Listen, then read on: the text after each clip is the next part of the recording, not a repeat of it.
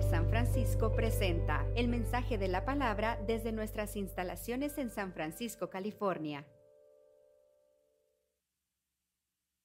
Mas la senda de los justos, como luz aurora crece, su resplandor va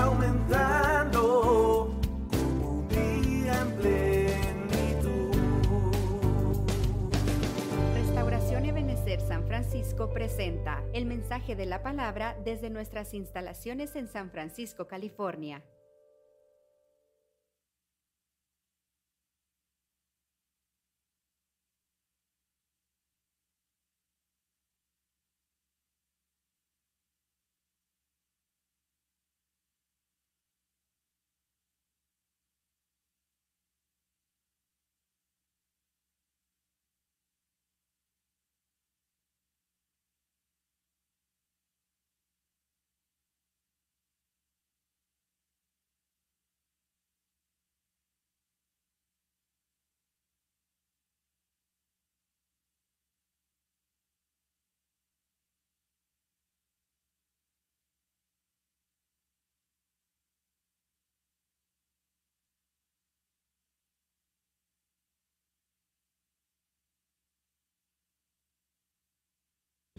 De explicar el rebaño. Dios les bendiga, hermanos.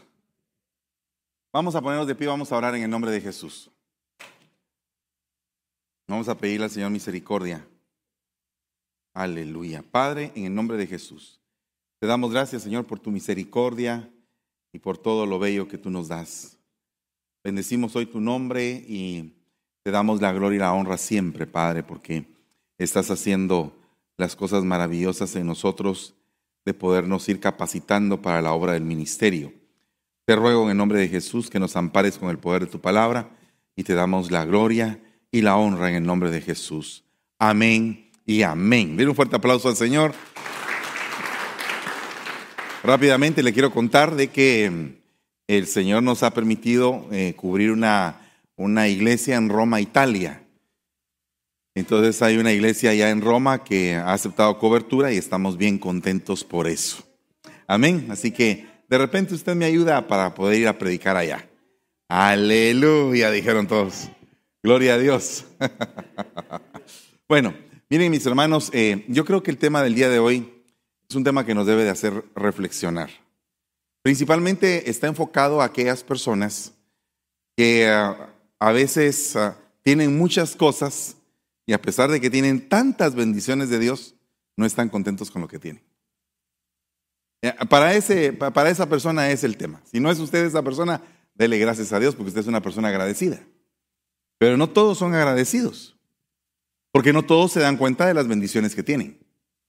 A veces eh, podemos eh, experimentar muchas bendiciones, pero si no tenemos un corazón saciado, pues entonces, aunque las tuviéramos, no las podemos realmente ni gozar ni percibir. Voy a poner ejemplos. Por ejemplo, uh, una persona puede ser que tenga una buena esposa, que cuando llega a la casa, esa esposa lo consiente, lo cuida, lo atiende, atiende a sus hijos, aparte de eso trabaja, aporta para la casa. Pues chica, un 100, pero no la quiere. Terrible, ¿va? Y viceversa. Muchas veces se da que eh, pues las mujeres tienen buenos hombres, que las atienden, que las cuidan y todo, y tampoco quiere. Entonces el problema que hay a nivel mundial es una falta de saciedad. O sea que la gente puede estar experimentando cosas buenas y lindas y ni siquiera sentirles el sabor porque de alguna forma o se acostumbraron, pensaron que se lo merecían o simplemente vieron que la vida que les tocó fue esa. Y que pues pueden haber otras personas que tienen una mejor vida que ellas. Y el problema más grande que podemos tener es que en algún momento nos podemos estar comparando. Y es bien tremendo cuando, cuando por ejemplo, dicen, ay, chula, ¿quién no diera yo por tener un marido como vos? Como el tuyo. ¿Qué le está diciendo? No, le está diciendo, me gusta tu marido.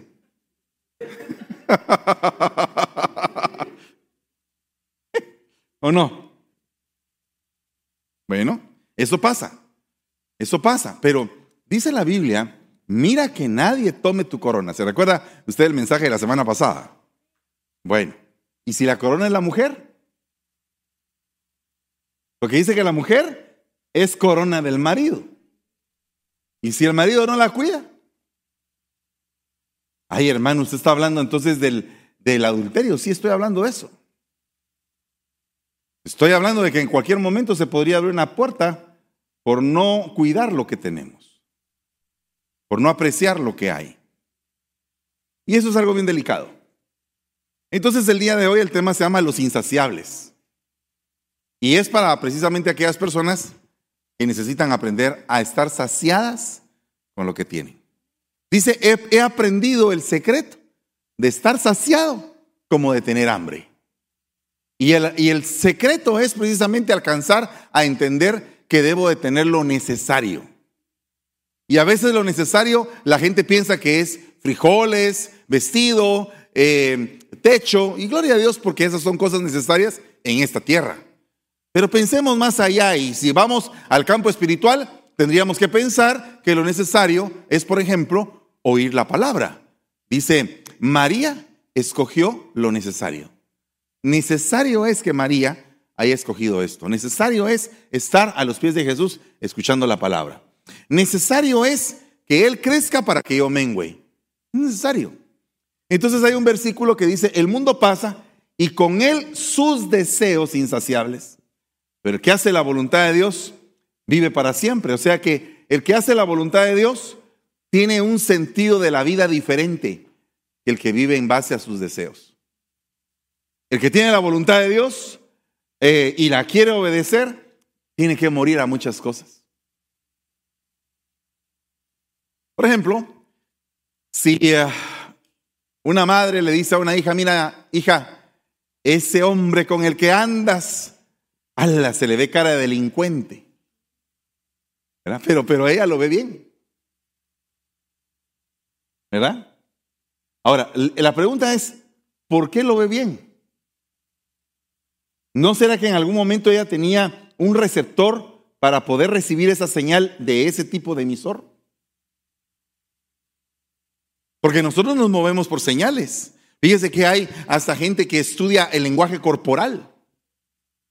Eh, me recuerdo de que cuando estaba eh, los dos anteriores expresidentes de los Estados Unidos, habían expertos que hasta medían a qué altura movían la mano, cómo la movían, qué tipo de temperamento tenían. Y entonces me dediqué a empezar a estudiar el lenguaje del cuerpo y empecé a agarrar un libro y empecé a leer el lenguaje del cuerpo. Y viera usted que el lenguaje del cuerpo es impresionante. Por ejemplo, dos personas que no se conocen, pero que, se, que de repente están solteras y, se, y las presentan y de repente hay un tipo de empatía, los ojos pueden decir me gustas sin que lo diga la boca. Eso es un lenguaje corporal. La forma como se da la mano puede decir me gustas, pero no lo está diciendo la boca. Lo están diciendo las señales que emite el cuerpo. Entonces nosotros somos emisores, pero también somos receptores. O sea, damos y recibimos. Y entonces lo que damos, ¿será que es lo que recibimos? Pregúntate eso, ¿será que lo que das es lo que recibes? ¿Será que recibes más de lo que das? Fíjate este punto, muy importante. Eh, estoy introduciéndome en el mensaje, pero fíjate en este punto. ¿Será que tú recibes menos de lo que das? ¿Te gustaría vivir toda una vida así? Dándote todo tú y que te den un poquito, una migaja. ¿Te gustaría al revés, que te den de todo y tú no dar casi nada? Yo creo que lo que nos gustaría a todos es dar y recibir, dar y recibir y entrar en un círculo eh, virtuoso en el cual nos podamos entregar el uno al otro. Eso creo que es lo correcto. Ahora, si lo pasamos eso a un ambiente espiritual, entonces sí estamos verdaderamente bien fregados.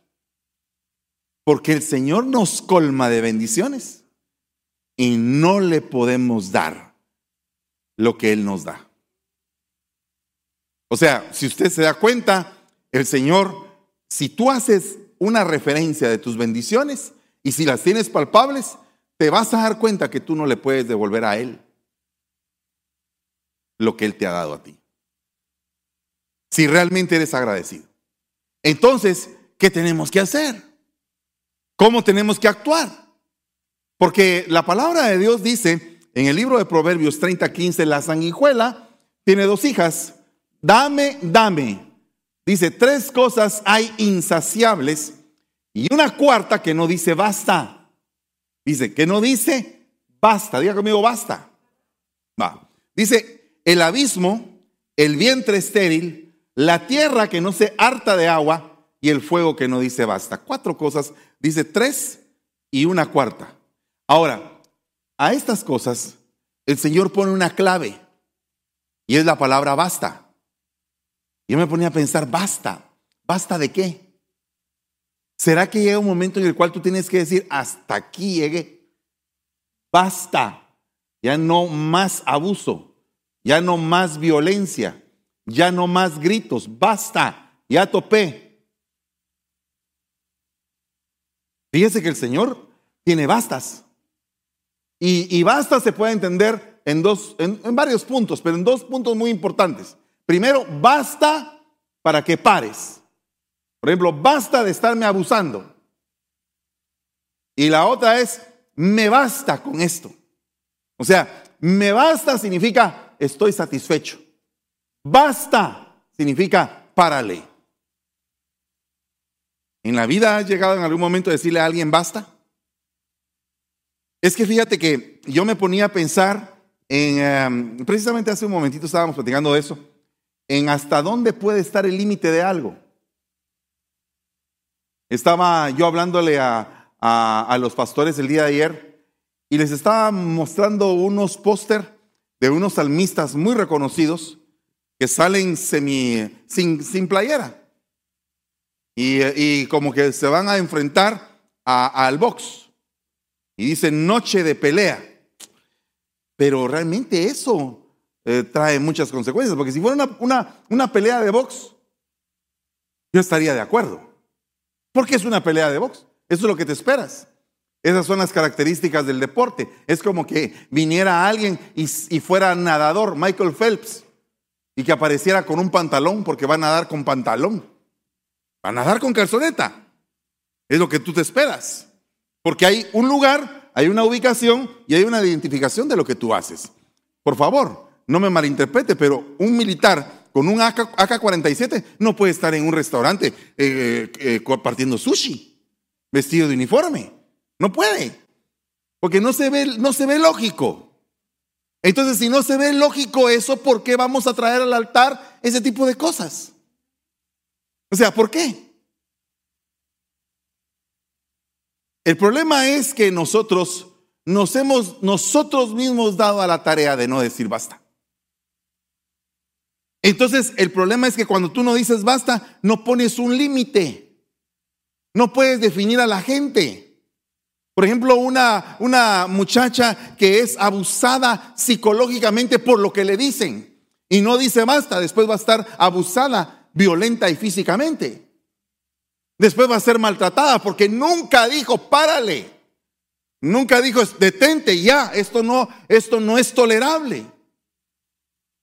Y el problema es que un alma complaciente, un alma sin carácter, que no puede decir stop, permite muchas cosas. Y el problema es que cuando esas, esas, esos permisos los traemos al altar, es más delicado todavía. Cuando lo traemos a la iglesia es más delicado todavía. O sea que tenemos que saber discernir cuál es el equilibrio. ¿O no? O sea, tenemos que saber hasta dónde podemos nosotros decir, bueno, esto se ve bien, pero esto ya se ve como que descompuesto. El problema es que dice la Biblia que tu hablar sea sí y no. Y el problema es que muchas veces no sabemos decir no. Y seguimos diciendo sí, y sí, y sí, y sí. Si tú sigues diciendo sí en una relación tóxica, ¿quién va a pagar las consecuencias? ¿De quién van a abusar? Y todo por no decir, basta. Entonces aquí hay un fenómeno espiritual que está descrito en el libro de Proverbios 30, 15, que hay un espíritu. ¿A qué me refiero con un espíritu? Una intención, una intención de sanguijuela, una intención de chupar sangre, de aprovecharse de la gente hasta exprimirla y dejarla sin nada. Por ejemplo, yo he oído, eh, perdónenme, pero lo he oído de mujeres de hombres he oído otras cosas peores, pero de mujeres he oído, por ejemplo, esto. Ah, a este lo voy a dejar sin ni un centavo para que no rehaga su vida con nadie. Si me va a abandonar, le voy a sacar hasta lo último. Lo voy a demandar, lo voy a hacer pedazos en la corte. Fíjese que hace, hace, unas, hace unos tal vez un año, antes de la pandemia creo que fue, salió una película con esta, ¿cómo se llamaba la que, la que sale de, de Avenger? Eh, exactamente, usted sabe. Esa actriz, Scarlett Johansson, hizo una película que se llama Divorcio. ¿Verdad? Black Widow. Eh, ok. Hizo una película que se llama Divorcio. Yo cuando terminé de ver la película me tuve, tuve que decirle, Señor, ¡ala, qué tremendo esto! Porque ninguno de los dos en un principio de la película estaban con la intención de dañarse. Pero la abogada de ella dijo, quiero hacerlo pedazos. Y la convenció de hacerlo pedazos. Y el abogado de él, ah, pues como esa te va a hacer pedazos, yo los voy a hacer más pedazos. Y no era esa la situación. La situación se hubiera podido arreglar entre ellos. Pero no se podía arreglar porque hubo incluso personas que atizaron el fuego de una contienda. Entonces hasta cuando nosotros eh, tenemos que oír a alguien que tiene una gran queja por su vida matrimonial, por sus dolores, porque todos experimentamos dolores, hermano. No sé si usted tiene dolores, pero yo creo que todos tenemos algún tipo de dolor. O sea, la vida es bien linda, la vida es bella, dijo aquella película. Pero esa película que, se, que dijo La vida es bella, andaban metidos en la Segunda Guerra Mundial en un campo de concentración, pero la vida es bella. O sea, la vida es una oportunidad grande que tú tienes de poder hacer algo diferente y como hijo de Dios aún más. Pero entonces el punto es, ¿cuándo vamos a decir basta? Mis hermanos tienen que aprender a decir basta. con todo respeto, cariño, tal vez se acostumbraron a abusarte. Tienes que decir basta. Porque si no le paras, la cosa va a ser difícil. Sé que aquí los amenes son muy poquitos y cuando el rebaño está así como está ahorita, es porque la situación está delicada. Yo conozco, hay un silencio del rebaño. Cuando el, silencio del rebaño se ve que chiqui, chiqui, que cae una hoja o algo, entonces uno dice, no están tan callados. Pero cuando ni siquiera respiran, uy, eso es delicado. Entonces hay momentos en los cuales tienes que decir detente. Dice que en el desierto manifestaron sus ansias insaciables y pusieron a prueba a Dios en aquellas soledades. Iban en el desierto, estaban siendo probados y de todos modos estaban pide y pide. O sea, eh, a veces no entiendes tú el valor de la prueba, porque la prueba sirve para que te formen el carácter. Te pregunto, ¿cuántas vueltas vas a seguir dando?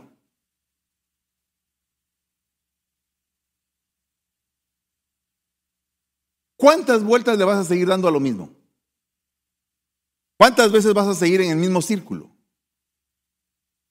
O sea, ¿cuántas veces vas a, decir, no, no puedo avanzar? Es que mira, todo tiene un tiempo. Y a veces abusamos del tiempo. El pueblo de Israel, 11 días eran los del desierto. Y pasaron 40 años. Ponte a pensar, 40 años de lo mismo.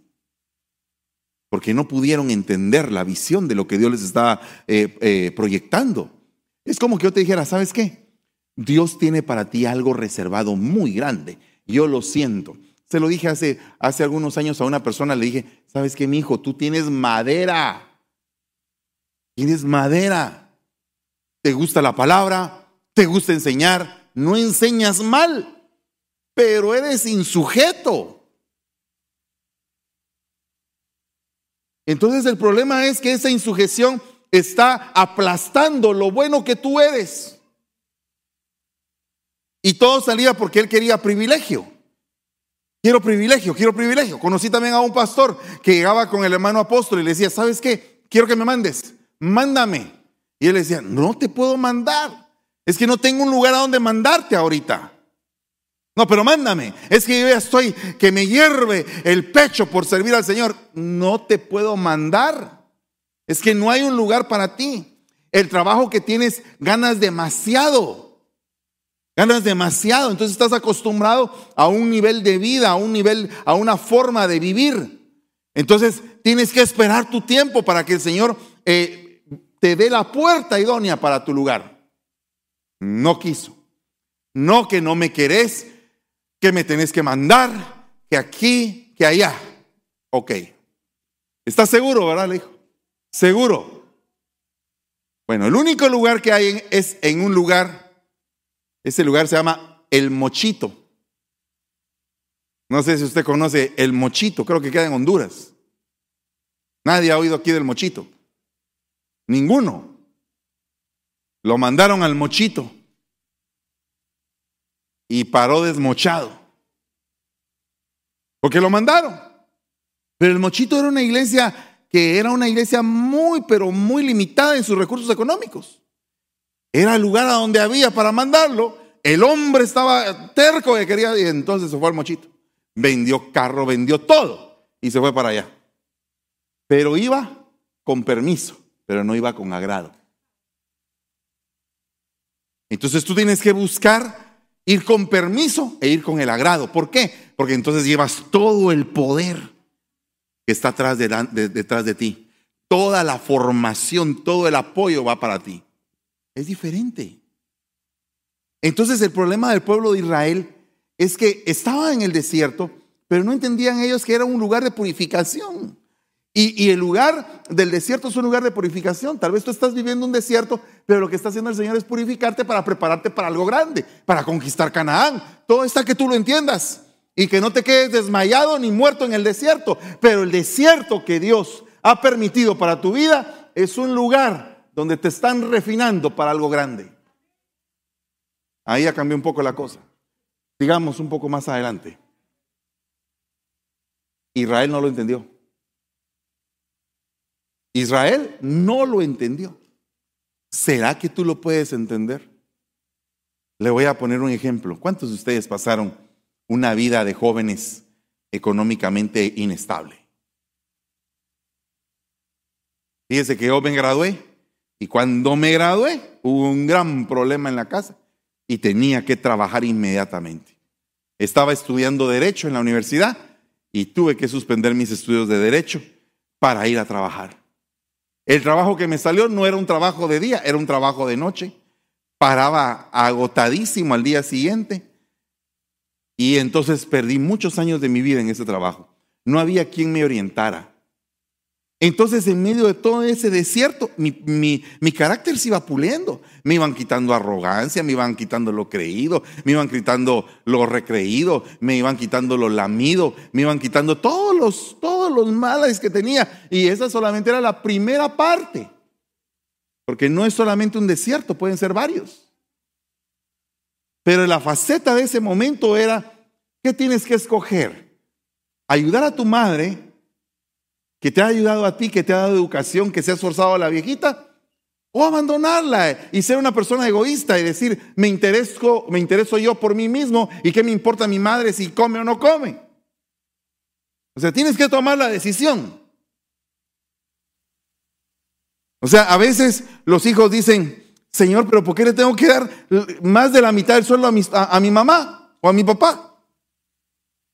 Y yo te puedo decir que si tú haces eso, jamás te va a faltar la bendición. Jamás en la vida de los jamases, jamás. Porque es un mandamiento con promesa. Puedes pasar problemas serios, pero siempre va a haber una bendición especial para ti. Es que, es que la vida no, no, perdónenme que esto se vuelva como que un poco testimonial, pero es lo que me está dictando el Señor, que te hable, que te hable a tu corazón. Porque a veces nos cansamos de cosas que nos traen bendición. Por ejemplo, si tú le das a tu mamá y a tu mamá, ay, ya me cansé de darle a mi mamá. Y fíjese el punto. O, o papá, pues. Ya me cansé, me quiero largar, ya me quiero desaparecer de aquí, me voy. Ya me cansé. Pero Dios no ha marcado ese tiempo para ti, para que tú salgas de ahí. Entonces el problema es que te metes en un paradigma, en una vida paralela, no la que Dios estaba diseñando para tu vida. El pecado te mete en una vida paralela. Las malas decisiones te ponen en una vida paralela, no la que Dios quería. Y pareciera que fuera tu vida normal, pero estás viviendo en un paradigma, estás viviendo algo paralelo que no era donde estaba toda la bendición. Y he conocido personas, ministros de Dios, que han sido enviados, pero por ponerse ciertos, ciertos moñitos, los envían y no pegan. ¿Y por qué no pegan? Porque no fueron dóciles en el llamamiento. Entonces tienen que ser trabajados y pulidos. Y mire, hermano, alguien podría decir, hermano, pero usted cuando vino aquí se lo llevó el río. Sí, me llevó el río, pero traía respaldo. Me llevó el río, pero traía el permiso y el agrado. Me llevó el río, pero venía con una, con una maleta de equipamiento grande que me habían dado en mi casa. Entonces era cuestión de bajarme la mochila y empezar a sacar todo el equipamiento y ponerlo en práctica. De igual manera pasa en la casa de tus padres. Tal vez en la casa de tus padres tuviste tú que sostener a tu hermano, que tuviste que sostener a tu mamá, que tuviste que sostener a medio mundo. Y todos se amparaban del chequecito que tú ganabas. Y tal vez a ti no te quedaba casi nada. Hoy le tuve que decir a una persona, ¿sabes una cosa? Agarré mi cheque y se lo daba por completo a mi mamá y ya me daba para mis camionetas.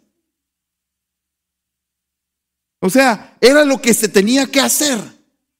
Y se hizo. Y no me estoy aquí poniendo de ejemplo, estoy diciendo, esto me pasó a mí y sé que hay ejemplos mil de veces mejor que el mío. Y sé que entre ustedes están personas que han ayudado a sus padres y han tomado decisiones. El punto es, y, y lo recalco, que tienes que aprender a entender tu desierto. Porque hay gente que aún en el desierto empieza con ansias. Oh, fíjate, ansias insaciables. Yo quisiera los pepinos de Egipto. Yo quisiera las cebollas de Egipto. Mire, yo no sé si a usted le ha pasado en el camino de Dios ya como cristiano. Mejor me iba cuando estaba en el mundo. Delicado. ¿O no? A veces no mete uno esa expresión. ¿Verdad? Mejor hubiera sido contratar a alguien de la calle a contratar a un hermano que me quedó mal. Delicado. Es que todo eso es, un, es, un, es una corona de cosas que nosotros tenemos que entenderlas para saber vivir. Entonces el problema que estamos enfrentando, pueblo amado de Dios, dos puntos. Espíritu de sanguijuela. Lo puedes detectar tú en tu vida. Puedes detectar quién te roba a ti tu gozo, quién te arranca tu felicidad, quién te está lastimando. Puedes detectar tú eso. Puedes detectar quién te está haciendo que tu vida se ponga nubosa. ¿Podrías decirle a esa persona, basta sanguijuela? No, no, perdón, solamente basta. ¿Puedes decirle basta? Puedes decir stop ya. Porque todo tiene un tiempo. Los hombres orgullosos desean el poder, dice. Lo buscan sin descanso y siempre quieren más. Y aun cuando el poder es traicionero, abren su boca como el sepulcro, son insaciables como la muerte. Y por eso se lanzan a conquistar nación tras nación. Es un poder desmedido. Yo quiero, yo quiero, yo deseo. Mire, fíjese que se ve hasta en la, en la cosa más pequeña. ¿Por qué a mí no me pusieron de diácono? ¿Sabe que así dije yo? Es que, es que no entendía.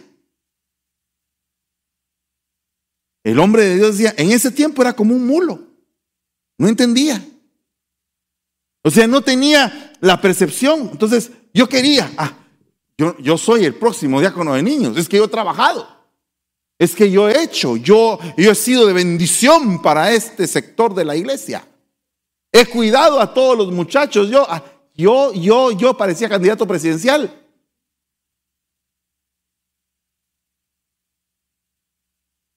Y cuando usted se pone al frente, es que yo, hermano, ay, digo, ya va a venir el tetuntazo. Ni, ni siquiera se lo estoy dando yo. Viene en automático. Así viene como que pareciera que es casualidad, pero no, está todo matemáticamente diseñado para quitarte la espina que tienes. Matemático, el Señor es matemático. Te va a quitar eso. Si tu problema es el orgullo, te lo va a quitar. Si tu problema es el complejo, te lo va a quitar. Porque mire, hemos hablado del orgulloso, pero no hemos hablado del acomplejado. Porque dice la Biblia que nadie tiene que tener ni mayor y por supuesto ni menor, ¿verdad? Valor por sí mismo, sino que tiene que tener una autoestima, pero esa autoestima tiene que estar razonada. ¿Cuánto es lo que tú vales? Porque el que se siente que vale poca cosa es precisamente la víctima. Y el que se siente demasiado es el victimario. El que, el que abusa, ofende, humilla, ese es el poderoso. Y el otro es el receptor.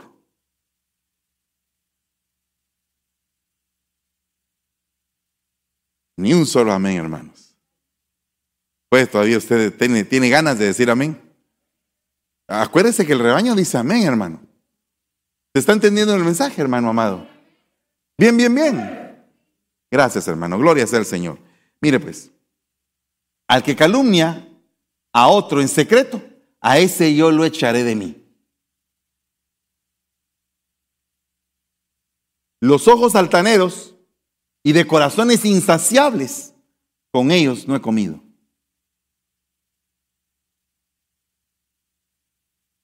Entonces, hermano amado, estaba yo explicándole en el retiro de Orlando a unos hermanos que fui a una iglesia donde había competencia de huipiles, fíjese usted. A ver quién tenía el huipil más caro. Huipil, eh, traje superior de la mujer. Aleluya. Mire, tremendo. Tremendo. Porque la gente vive vanidades. Y la iglesia entera, todos ustedes, tenemos que cambiar de dimensión y pasar de la vanidad, que es Eclesiastés, al libro de Proverbios. Mire, yo no sé si a usted le pasa lo que me pasa a mí cuando leo Proverbios. Dios mío. Ay, Dios mío, Señor Jesucristo, ampárame. Todavía tengo un montón de espinas así bien levantadas, parezco erizo. Lea ese libro de Proverbios, un proverbio cada día. Hijo mío, ah, los hijos míos son los más duros. Los primeros ocho proverbios empiezan con hijo mío, hijo mío, hijo mío. O sea, es el padre hablándole al hijo. Eh, eh, pastor, es que fíjese que no tuve un buen padre, mire cómo me ha tratado. Léete los ocho proverbios. Y vamos a ver si tienes un buen padre o un mal padre. ¿Tú quieres, ¿Tú quieres medir a tus padres? ¿Quieres saber si fueron buenos o malos? Bueno, la Biblia dice que todos somos malos padres. Pero digamos que, ¿qué calificación podría obtener un padre, una madre por nosotros, dependiendo de tu edad? Porque si tú, si yo le pregunto a un joven, sus padres no van a estar tan bien calificados. Le pregunto a un niño, sus padres van a ser sus héroes. y le pregunto a un chavo así guapo de 55 años como su pastor, ah, entonces, entonces uno va a decir, ¿sabe qué me, qué me digo yo a esta, a esta edad? Digo yo, Señor, ¿cómo hizo mi mamá para criarnos? ¿Cómo nos sacó adelante? ¿Cómo pudo la viejita ser padre y madre? Ja, pero tenía faldas y pantalón y no, no iba a ninguna iglesia legalista. Tremendo. Faldas y pantalones bien puestos. Porque cuando tenía que decir algo, lo decía y, y a capa y escapada. Como que mi madre tenía, tiene una mente de pedernal y nosotros también. Y entonces les estaba explicando yo a los, a los eh, pastores, no a ustedes. Ahorita solamente se los estoy contando lo que pasa en medio de los pastores. Yo les decía a los pastores, ¿sabe una cosa? Cuando el Señor te dice, te doy una mente de pedernal, porque el pueblo al que vas a pastorear, al que vas a dirigir, tiene también mente de pedernal. Ay, hermano, le voy a poner un ejemplo. Las cabras tienen una frente, pero tremenda, dura. Entonces, cuando uno tiene eh, eh, en un rebaño, debe saber si tiene cabritas o tiene ovejitas. ¿Verdad? Cuando son cabritas, uno dice, por aquí mucha, no, por allá pastor. Y entonces al pastor también le dan una cabeza de cabra. Así fuerte. Cabra alfa contra cabritas. Entonces, entonces, no, que pastor que no dice, ¡pam! Y sale la cabrita volada, pero también es cabrita y se deja venir de regreso. Ahora le pregunto, ¿cuántas veces a usted le ha pasado eso en su casa? No, no, no, no. olvidémonos de la iglesia. En su casa. En su casa. Cuando usted dice, muchachos, vamos a hacer esto. No quiero. No, no, no. Es que es para allá. No quiero. Yo quiero ir para allá. No, para allá. Para allá. Ay, Dios. Se da cuenta que no es un problema de la iglesia exactamente. Es un problema de familia. ¿Y usted por qué lo dice, hermano? Porque lo he vivido. Yo siempre he dicho que en mi casa los cuatro somos líderes, o sea que hay muchos jefes para pocos. Queda claro, ¿verdad? Los puntos suspensivos, ¿no? Entonces, el problema es que tenemos la cabeza a veces un poco fuerte y no cedemos. Entonces empieza a suceder que nos empezamos a ver defectos. ¿Se da cuenta usted que hay gente especialista en, ver defectos? Al hermano. Hay gente que es tan minuciosa que cualquier cosa es un defecto. Y hay gente que no es tan, eh, tan así, tan exigente. Y fíjense que el que tiene ese tipo de problema muchas veces calumnia a los demás o critica a los demás. Calumnia cuando le conviene, critica cuando quiere humillar. Entonces nosotros tenemos que ser cuidadosos. Mire, yo echaré, yo lo echaré de mí. A ese yo lo echaré de mí. O sea, ¿qué significa eso? Que hay gente que está echada, pero no echada de estar echado, sino que eh, sacados de, fuera de. Y si tú estás fuera, ¿Tienes acceso a las promesas? ¿Tendrás acceso a las mejores bendiciones? No. Entonces, dice acá, y esto es para mí, porque yo tengo que examinarme a mí mismo, no porque lo sea. Pero dice que los perros voraces, insaciables, son pastores que no saben comprender. Cada uno sigue su camino y buscan todo su interés. Entonces, ¿para qué te sirve a ti una cobertura siendo pastor? Para que la cobertura te sujete, para que la cobertura diga, eso no. ¿Verdad? ¿Qué pasaría si usted un día de estos vengo yo y vengo así, con una mi playerita así, eh, cortada hacia la mitad, enseñando el ombligo? Y vengo con unas mis bermudas y unos mis kites. Le voy a predicar, hermano sabe que me pasó un día. Lo voy a contar hace muchos años, muchas lunas ya. habíamos ido a Livermore a bautizar gente. Y entonces veníamos en la carrera, salimos del bautismo porque era a la hora del culto y el culto era a las 5 de la tarde y nosotros habíamos salido de Livermore como a las 3 y pedazo de la tarde y veníamos volados para el culto. Y yo venía así, pero no era un culto formal, era un culto de, de, sábado, era un estudio. Era un estudio en un garage que teníamos. Entonces llegué, llegué con la Biblia, llegué con mi pantaloneta, hermano. Y pantaloneta, dígase shorts en su pueblo, ¿verdad? Y entonces me paré y empecé a hablarles, ¿verdad? Porque yo venía relajado del viaje. Y al final me dice, hermano Fernando, alguien va. Yo ya conozco, ya conozco el, cantadito, es así, ¡ah! algo así. Hermano Fernando. Eh, ¿Qué pasó, hermano? si aquel está aquí, si aquel se recuerda. Usted ha caído en pecado el día de hoy. ¿Qué dije? Yo estaba pensando que fue lo que dije. Ha deshonrado el altar del Señor. Dios santo. Me voy de la iglesia. hermana, no se vaya. Pero ¿qué fue lo que hice? Yo voy a pedir perdón. ¿Qué fue lo que hice? Estaba ahí en pantaloneta hablando de la palabra del Señor. ¿Sabe? Yo me sentí mal. ¿Sabe por qué me sentí mal? Porque estaba perdiendo un alma, una. Dos, porque inconscientemente había sido piedra de tropiezo para ella. Tres, que no tuve el equilibrio. Cuatro, la hermana era legalista.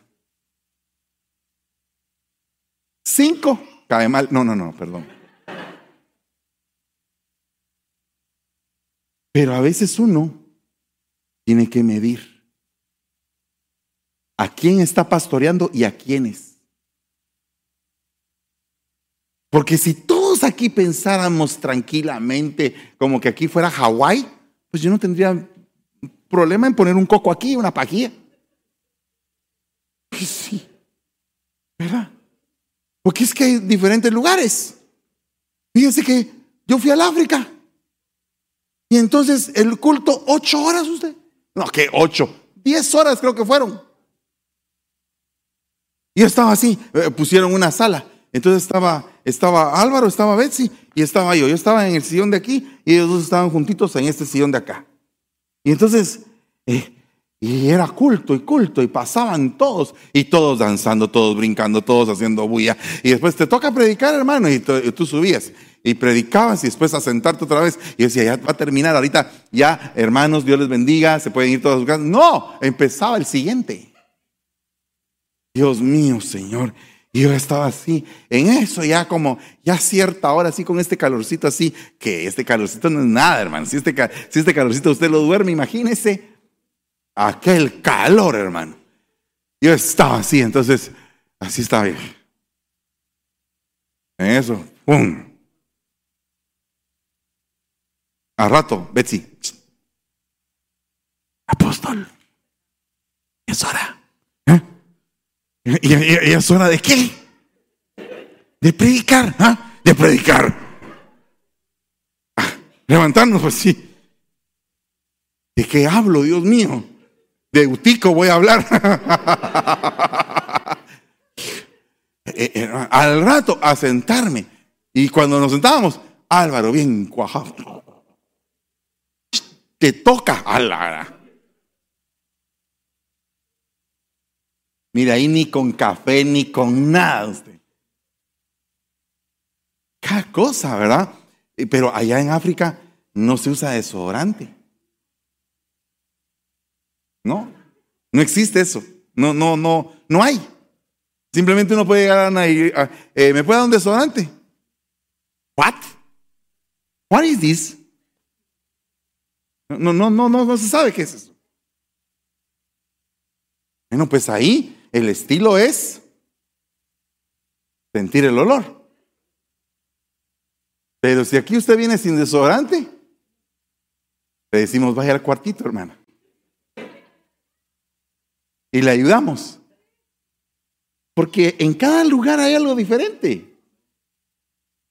Entonces nosotros tenemos que saber qué es lo que tenemos que hacer en el lugar en el que estamos. Tremendo, ¿verdad?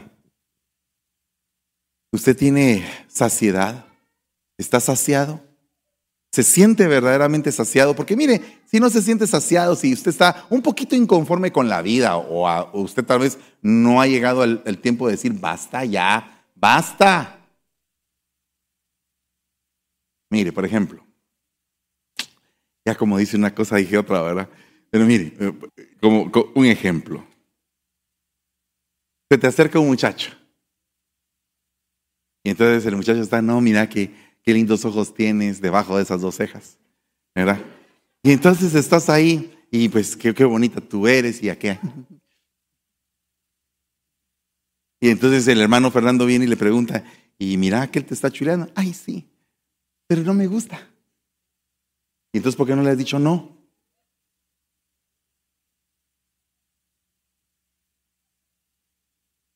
Si no te gusta, ¿por qué no le decís, ya, basta? ¿O no? Ah, le gusta tener una porra. Mire, ¿sabe cuál es? E, es que uno cuando eh, uno eh, opera en el escritorio del pastor, uno se da cuenta de muchas cosas. Que no se da cuenta uno en el púlpito. En el púlpito todos ustedes se ven lindos, bien santos todos. Pero cuando llegan al escritorio dicen, hermano pastor, fíjese que ya no aguanto mi matrimonio. ¿Y por qué te casaste con él? Uno como investigando la esencia, ¿verdad? Para, para poder agarrarme de una raíz, como para que, ¿sabe qué es lo que dice uno? Cuando uno, uno le dice, ¿sabes qué? ¿Y por qué te casaste con él? La respuesta sería, porque lo amaba, hermano. Esa sería como que la respuesta, lo amaba, me gustaba, lo quería, andaba tonta por él. Bueno, ok, pues por lo menos tiene razón, lo amaba. Pero ¿qué pasa cuando tú le dices, ¿por qué te casaste con él? Ah, yo ya ni sé, porque me casé sin quererlo. Y entonces si no lo querías, ¿para qué te casaste? Ah, porque era el último tren a Londres, hermano, y me agarré. No, no porque vas a arruinar tu vida. Solamente es cuestión de que pasen unos años para que se haga evidente lo que hay en la esencia. Así de simple. ¿Quieren que siga? Solo faltan tres minutos. Miren, ahorita vienen las luces campero. No saben qué es las luces campero todos. Los mexicanos no saben qué es luces campero. Pero al final del año, un restaurante de Guatemala pone luces pirotécnicas. Entonces es como que para despedir el año. Entonces ahorita viene como que la despedida, despedida. El final final, para que aguante un poquito más. Dice la Biblia, tienen los ojos llenos de adulterio y son insaciables en pecar. Seducen a las personas inconstantes y son expertos en la avaricia ¿Hijos de qué son?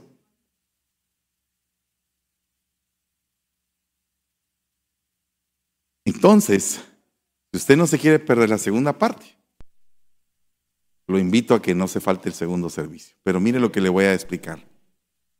La situación está bien delicada, hermanos. Porque el resumen de esta prédica es, tienes que aprender a decir, basta basta ya. Y los que necesitan hacerlo, pónganse de pie. ¿Tienen la Santa Cena el día de hoy? ¿Sí? Bueno, entonces agarre su Santa Cena y si tiene el deseo de poder tener fuerzas para decir basta, en algo que usted tiene que decir basta, no sé qué, Pero el Señor trae sanidad en esta, en esta tarde.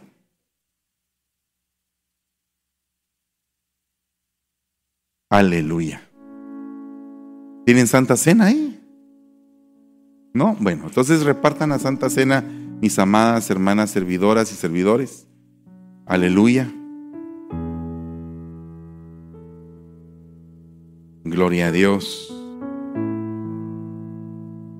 Y si tienes la Santa Cena y deseas entregarle algo al Señor hoy, Principalmente, ¿sabes qué es lo que estoy ministrando el día de hoy?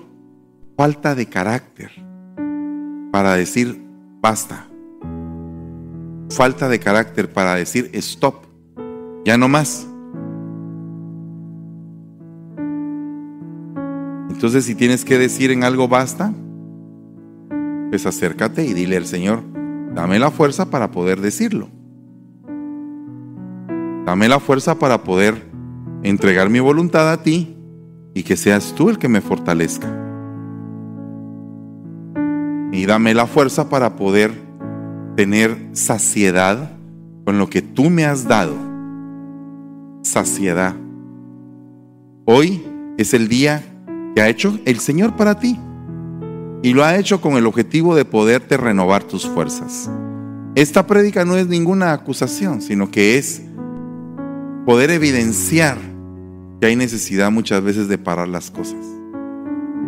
Y decir, tengo que parar esto, tengo que pararlo. Porque esto no va a traer nada bueno para mi vida. Tengo que pararlo. Y poder seguir adelante en la lucha hasta poder vencer todos. Creo que todos tenemos algo que decir, basta. Pero los que realmente tienen esa necesidad, vénganse aquí al frente, vamos a pedirle al Señor que nos ayude. ¿Sabe por qué le pido que venga al frente? Porque necesita usted humillarse delante del Señor y decir, Señor, yo soy, yo soy aquel que tiene la necesidad de que tú seas propicio para mí. Sé tú propicio a mí que soy un hombre pecador, decía aquel hombre. Y cuando salió de ese lugar salió justificado. Mientras que el otro dijo, yo te doy gracias porque no soy como aquel, ni soy como aquel y diezmo y ofrendo y se sentía muy buena gente. Y la realidad es que cuando estamos ya metidos en, en la labor ministerial, tenemos que ser cada vez más acuciosos de nuestros problemas. Tenemos que ser más entendidos de lo que nos pasa. Más entendidos. Que no se nos suba a nosotros, porque es evidente que somos miserables es evidente que tenemos un área de miseria que todavía no está restaurada y que esa área de miseria muchas veces nos conduce a tomar decisiones, malas decisiones. Hoy el Señor vuelve a decirte, ten fuerza para decir basta. Basta de abuso, basta de esa mala relación, Basta de adulterio, basta de fornicación, basta de todo tipo de obra carnal, basta de mentir, basta. Ya tenemos que parar. Tenemos que parar. En el nombre de Jesús, en el nombre poderoso de Jesús, si tú reconoces esto, dile, Señor, necesito fuerzas. Necesito fuerzas para vencer esto para vencerlo en el nombre de Jesús. Necesito fuerzas para vencerlo, fuerzas de tu Santo Espíritu, en el nombre de Jesús, en el nombre poderoso de Jesús. Padre que estás en el cielo, te damos gracias, Señor.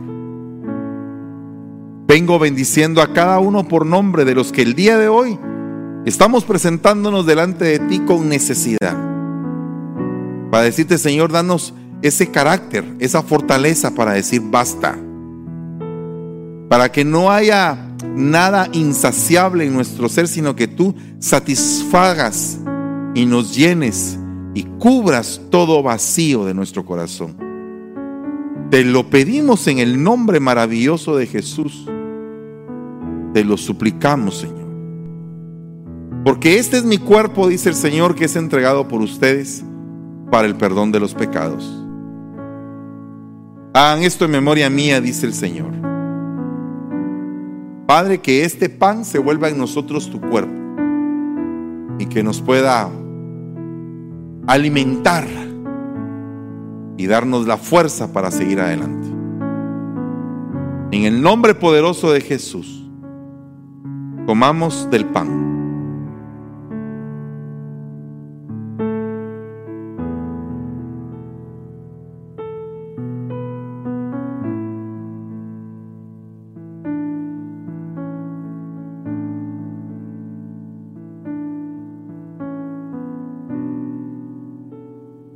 Esto es mi sangre, dice el Señor. Esta es la sangre de un nuevo pacto que hago con ustedes para el perdón de los pecados. En tu nombre te pedimos que este vino sea tu sangre dentro de nosotros y que nos conduzca a la resurrección y a la vida eterna en el nombre de Jesús. Gracias te damos y te bendecimos, Señor. Aleluya. Tomemos del vino, por favor.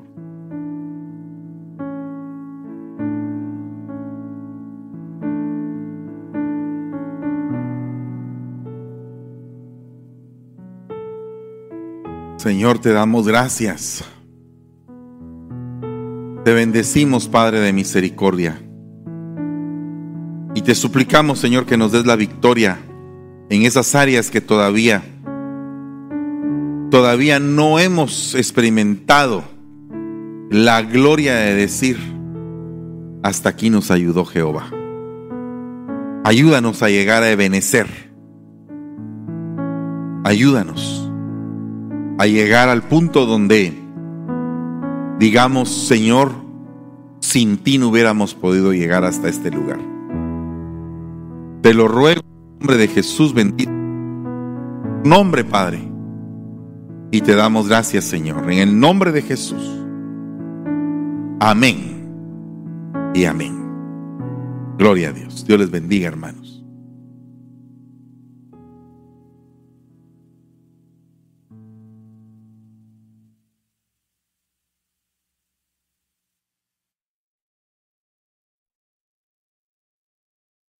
¿Cómo estás? Dios te bendiga, te damos la bien, bienvenida. acá. gracias. Hemos vivido, como decías tú al principio, un nuevo, estamos iniciando un mes, sabemos que usted también está iniciando este mes con la mano poderosa que nos, el Señor está guardándonos, el Señor está con nosotros, ha sido su promesa y yo creo que es tiempo de decir basta. Amén. Amén, amén. Y qué mejor forma de, de poner un stop, decir basta a la vi- vieja vida que hemos estado viviendo que a través de la Santa Cena. Si usted se conectó tarde con nosotros, les recordamos que eh, dentro de unos momentos empieza un siguiente servicio y vamos a volver a celebrar la Santa Cena. Si usted tiene pan y vino en su casa, ¿verdad, Erson? Que Sí, los amén. invitamos. Amén, hermanos. Es una tremenda bendición el poder compartir eh, una vez más hoy aquí reunidos presencialmente. Eh, te invitamos, así que ah, si todavía vienes en camino, eh, te invitamos a que seas parte de este próximo servicio que tenemos a las 5:30 pm hora de California. Y nada, eh, una tremenda bendición el poder ah, tener la Santa Cena el día de hoy. Gloria a Dios. Y como el Señor ha cambiado nuestro lamento en baile y estamos gozosos en esta tarde, mis amados hermanos, ustedes que están fuera de, porque tenemos hermanos que están fuera del área de California, de Estados Unidos, pero que también se están conectando con nosotros, hermanos en inglés, ¿verdad, Luisito? Hermanos en África, en Asia que, que hablan en inglés. Amen. Hi, uh, brothers and sisters. Thank you very much for um, joining today in, in this online service. We want to remind you that we have another service coming up at 5:30 p.m. Uh, Pacific time. It's going to be a, a new blessing. We are celebrating the first Sunday of every month. We celebrate the Last Supper, the communion. Please, if you have bread and you have someone, you can join us today too online in, in the second service. We um, and if you live in the Bay Area, we are at the Treasure Island, 401 13th Street, San Francisco, California. Come without your family, bring guests, bring your neighbor, uh, go knock them door and say like, "Hey, come to the church. It's uh, God. It's it's going to talk to you today. It's straight to you today. Amen." Amén, gloria a Dios. Queremos invitarlos también para toda la semana, no solo para hoy. Toda la semana nuestra página en Facebook está activa, en la cual Amén. usted puede llenarse de esa palabra, nutrirse de esa palabra que llene y que lo fortaleza. Porque realmente solo la palabra del Señor Jesús es la que nos es nuestra fortaleza. Amén.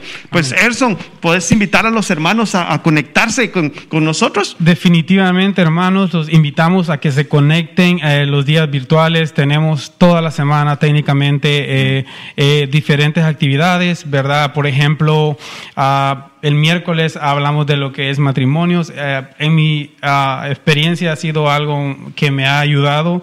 Soy, yo soy un matrimonio joven y estas prédicas me han, me han like, dado como el entendimiento para poder a guiar mi matrimonio, no importa si eres joven, si eres adulto, ah, sabemos de que ah, estas predicas nos ayudan mucho y nada, es a las 7 y 30 pm hora de California. Gloria a Dios. Y Luis, tu, tu servicio, tu, tu servicio favorito, yo sé que son los viernes donde te gozas en la java, ¿verdad? Amén. Los, los días viernes ha sido de una gran bendición compartir la palabra con adoradores. El Señor, sin duda alguna, ha abierto una nueva dimensión, nos ha llevado a, a un entendimiento mayor de su palabra. Sí, la. Biblia dice, bendito el pueblo que sabe adorarle. En el libro de Romanos dice que hay que adorar al Señor con conocimiento. Y muchas veces decimos, ah, entonces me meto a una escuela de canto, una escuela de música.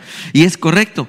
Pero lo que la Biblia dice ahí es adorar al Señor con el entendimiento del Espíritu Santo. Que el Señor te revele cómo es que se le adora. Con ese entendimiento, si usted quiere saber más, conéctese los días viernes a las 7.30 de la noche. Y Jorgito, ¿cuál es tu...? Pues mi día favorito, déjeme decirle que son todos los domingos, todos los Ah, domingos desde claro, la mañana, pues presencial y desde la mañana también tenemos servicios con nuestra- nuestros hermanos en Contracosta, allá en la iglesia de San Pablo, en la cual también me gozo, o sea, me gozo, mi día favorito es el domingo, porque qué lindo venir y acercarnos y estar todos unidos como hermanos. Es- dice, es mejor un día en sus atrios que mil fuera de ellos. Entonces, estar un día acá con ustedes, con mis hermanos, eh, adorando al Señor, levantando el altar, yo creo que, déjeme decirle, mis amados hermanos, y queremos que usted también nos diga, escríbanos. Tenemos una caja de comentarios, ¿verdad? Donde nos puede comentar cuál es el día que usted se conecta, cuál es el día en el que usted más se goza. Escríbanos, porque también tenemos los días lunes de discipulado, tenemos los días martes, donde está la escuela Las profética,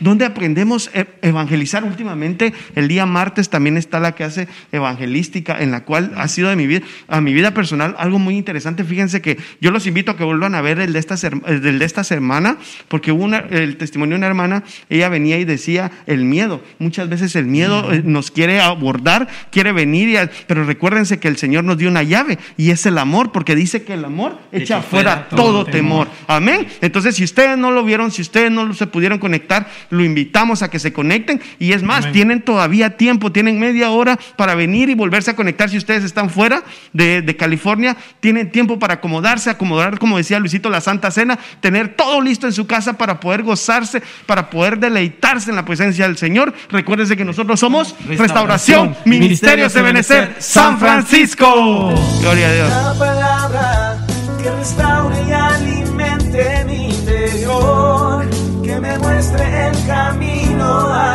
tu corazón, sanándome Ebenecer. Restauración. Ebenecer San Francisco.